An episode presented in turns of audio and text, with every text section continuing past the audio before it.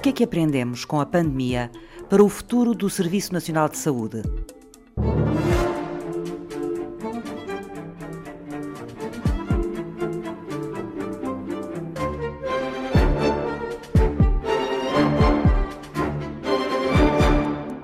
Temos sentido quase um sentimento de grande orgulho nacional pelo Serviço Nacional de Saúde e pelos profissionais do Serviço Nacional de Saúde.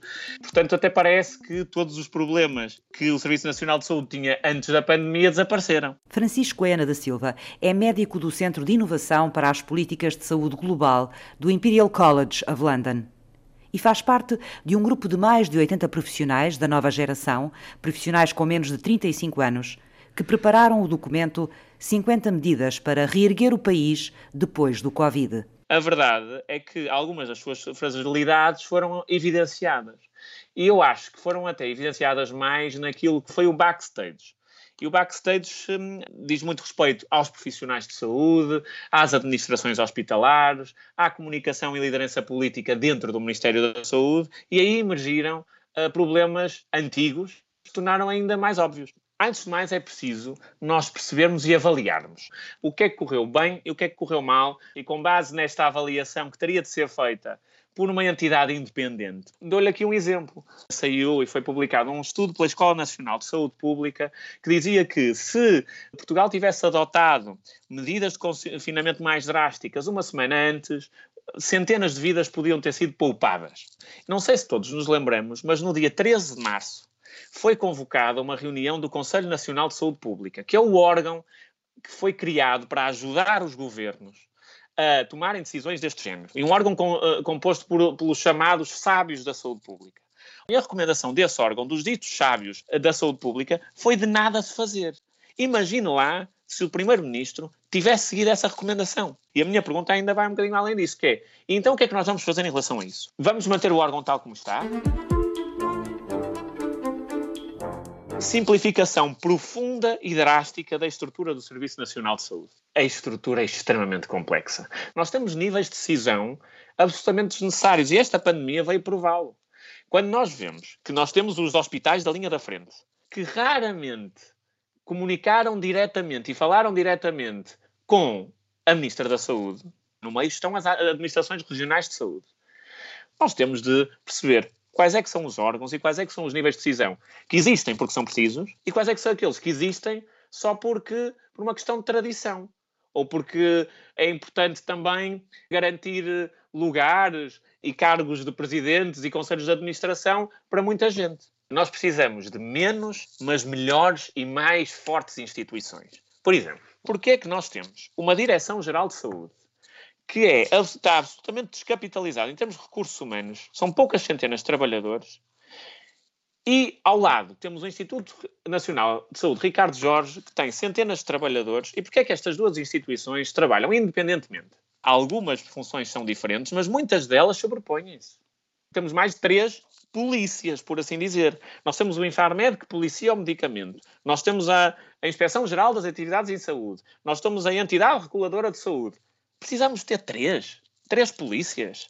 Com três conselhos de administração. Com três cadeias de decisão. Com três barreiras à comunicação. Porquê? Não podemos ter só uma maior e melhor e mais capaz e mais ágil? Se a senhora Ministra da Saúde quiser sentar à mesa todos os líderes do Serviço Nacional de Saúde, as lideranças do Serviço Nacional de Saúde não cabem todas nem num auditório grande.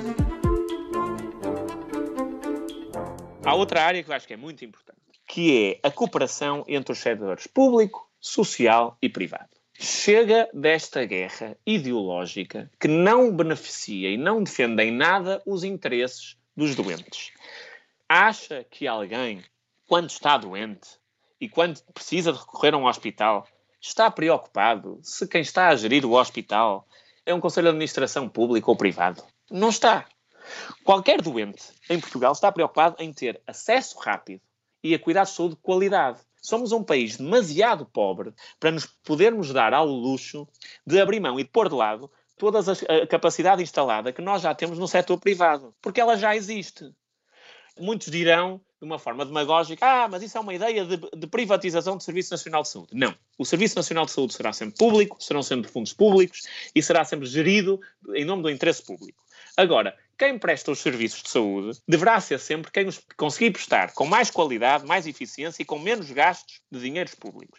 Se é público, se é privado ou se é social, isso é uma decisão de gestão, não é uma decisão política. Portugal tem de investir cada vez mais em maneiras de se tornar cada vez mais autossuficiente no que diz respeito aos produtos consumíveis na área da saúde. Nós temos, de facto, de incentivar o desenvolvimento de fornecedores nacionais para o SNS, porque o SNS pode ser um comprador de produtos nacionais. Esta é a altura para o Estado português pensar em formas de privilegiar e de, de, lançar as suas empresas a nível nacional, enquanto fornecedoras do Serviço Nacional de Saúde, mas também, e por que não, a nível internacional. O caminho não é continuar sempre a investir só naquilo que é infraestrutura, edifícios, hospitais, centros de saúde. Isso é parte. O caminho é a digitalização. E usar o digital para diminuir as distâncias. O orçamento que foi este ano atribuído à transformação digital e aos serviços partilhados do Ministério da Saúde foi inferior ao orçamento de 2019. Isto é contrário a uma tendência que nós temos como provada e que tem de ser a, a tendência de investimento crescente na digitalização. Há sempre uma tentação de baixarmos os braços e de nos encostarmos à sombra da bananeira e é isso que não pode acontecer. Nós passamos ao lado de uma grande catástrofe. Sim, deve deixar-nos eh, satisfeitos, mas deve fazer-nos olhar para tudo aquilo que nos fez temer essa catástrofe, tudo aquilo que falhou. Temos de preparar tudo o que conseguimos preparar para dependermos o menos possível da sorte e diminuir o risco.